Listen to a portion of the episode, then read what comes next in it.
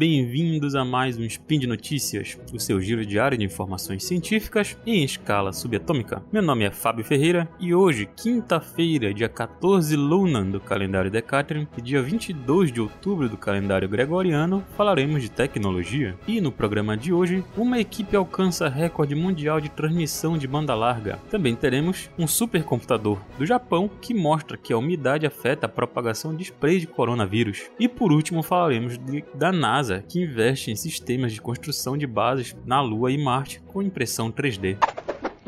Speed Notícias.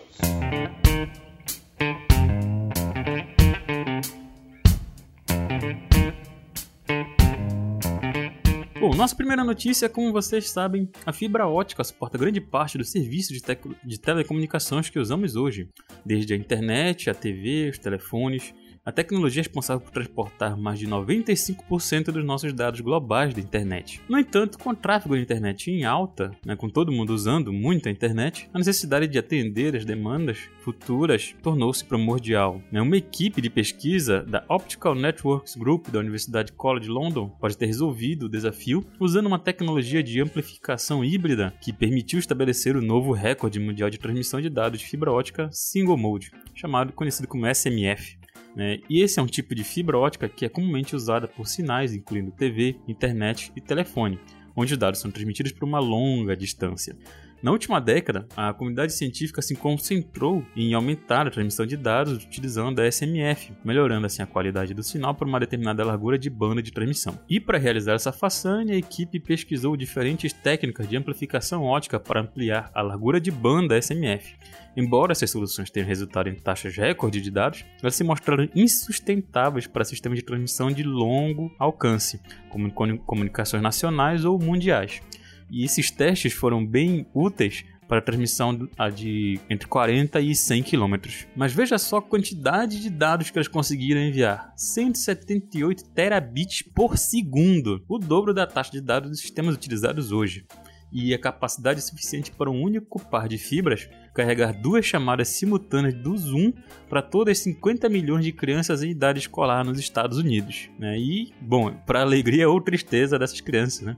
Os avanços na fibra ótica também podem beneficiar as empresas das indústrias médicas, defesa e manufatura, entre outros. E hoje a fibra ótica é o modo mais popular e mais rápido da tecnologia de banda larga devido às suas maiores capacidades de largura de banda e velocidade de transmissão. Para esses pesquisadores alcançarem esse recorde mundial de 178 terabits por segundo para distâncias acima de 40 km, eles projetaram um sistema capaz de transportar dados através da largura de banda contínua mais ampla de 16.8 THz. Isso foi feito usando simultaneamente três janelas de transmissão SMF, que é onde a comunicação de fibra ótica é conduzida.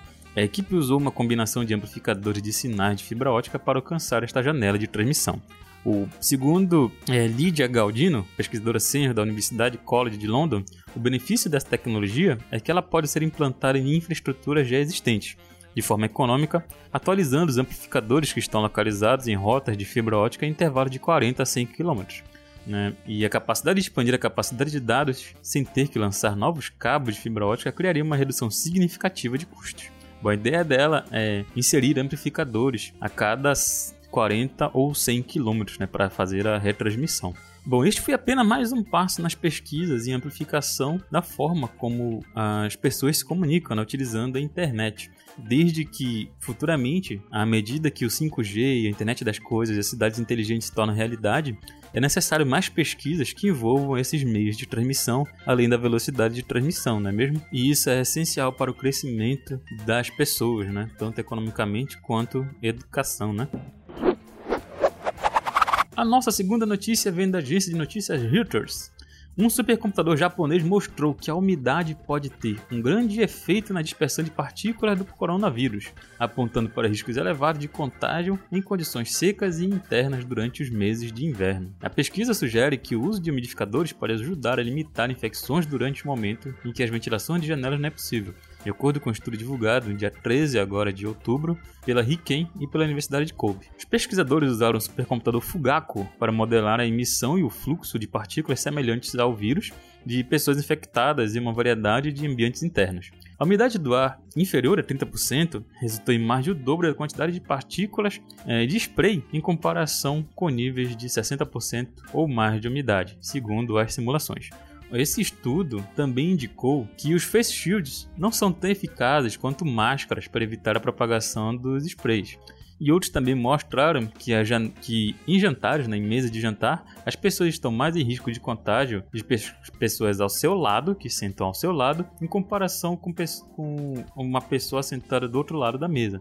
Então, se uma pessoa que está ao seu lado tem o vírus, e uma outra pessoa está na sua frente, você corre mais risco de pegar a pessoa ao seu lado do que a que está na sua frente. A equipe de pesquisa liderada por Makoto Tsubokura já usou o supercomputador antes, o supercomputador, supercomputador desculpem, Fugaku, anteriormente, para modelar condições de contágio em trens, espaços de trabalho e salas de aula.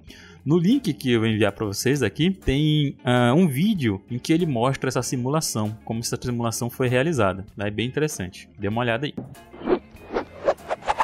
Na nossa última notícia, temos aqui que a NASA está investindo em construção de casas utilizando impressoras 3D. E com isso teremos que o processo de construção de plataformas de pouso, habitats, estradas na Lua será diferente, como nós temos aqui na Terra. Robôs de escavação, por exemplo, precisarão ser leves, capazes de cavar em gravidade reduzida. Um sistema de construção em larga escala poderia ser, deveria, na verdade, ser autônomo e equipado para trabalhar sem a ajuda de astronautas. Os astronautas têm que ir lá para fazer ciência e não para construir suas casas, não é mesmo?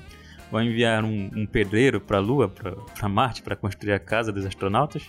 Achei isso meio difícil. Bom, como parte do programa Artemis, a NASA tem um conceito para os principais elementos da superfície necessários para estabelecer uma presença sustentada na Lua.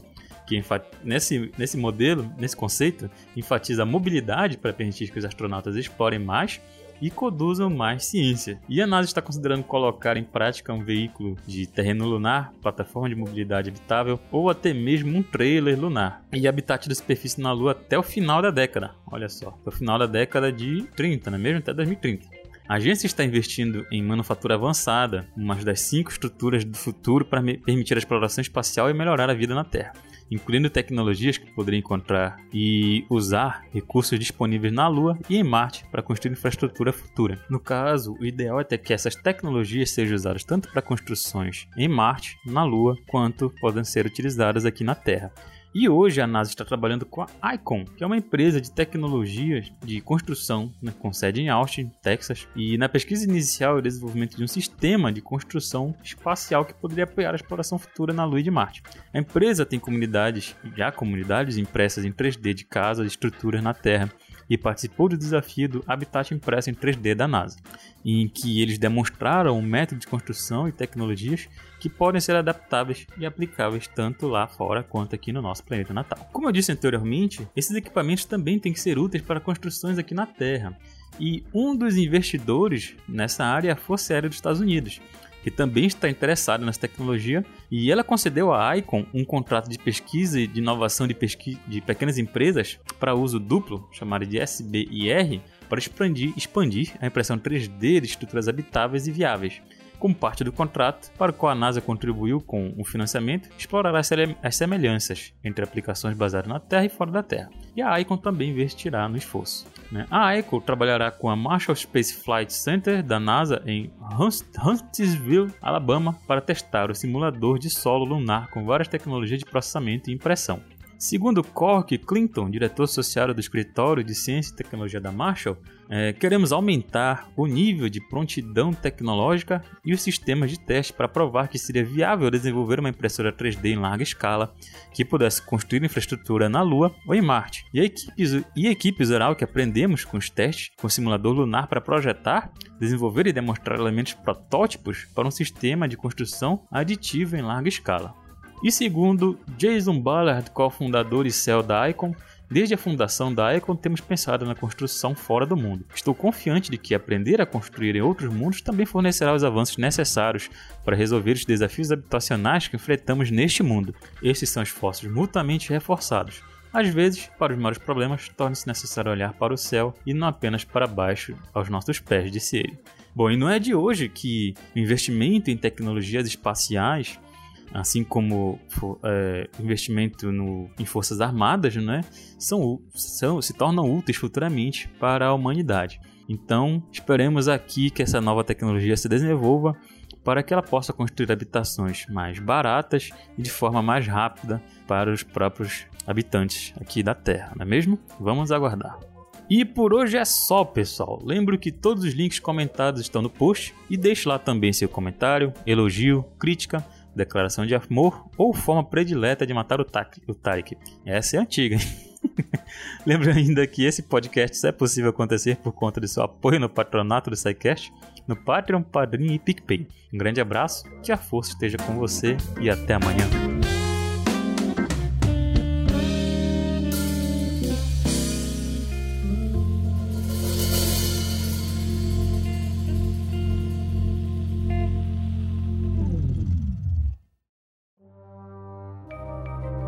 Este programa foi produzido por Mentes Deviantes.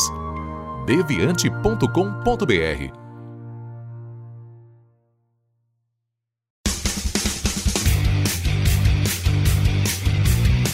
Cortes, edição de podcast.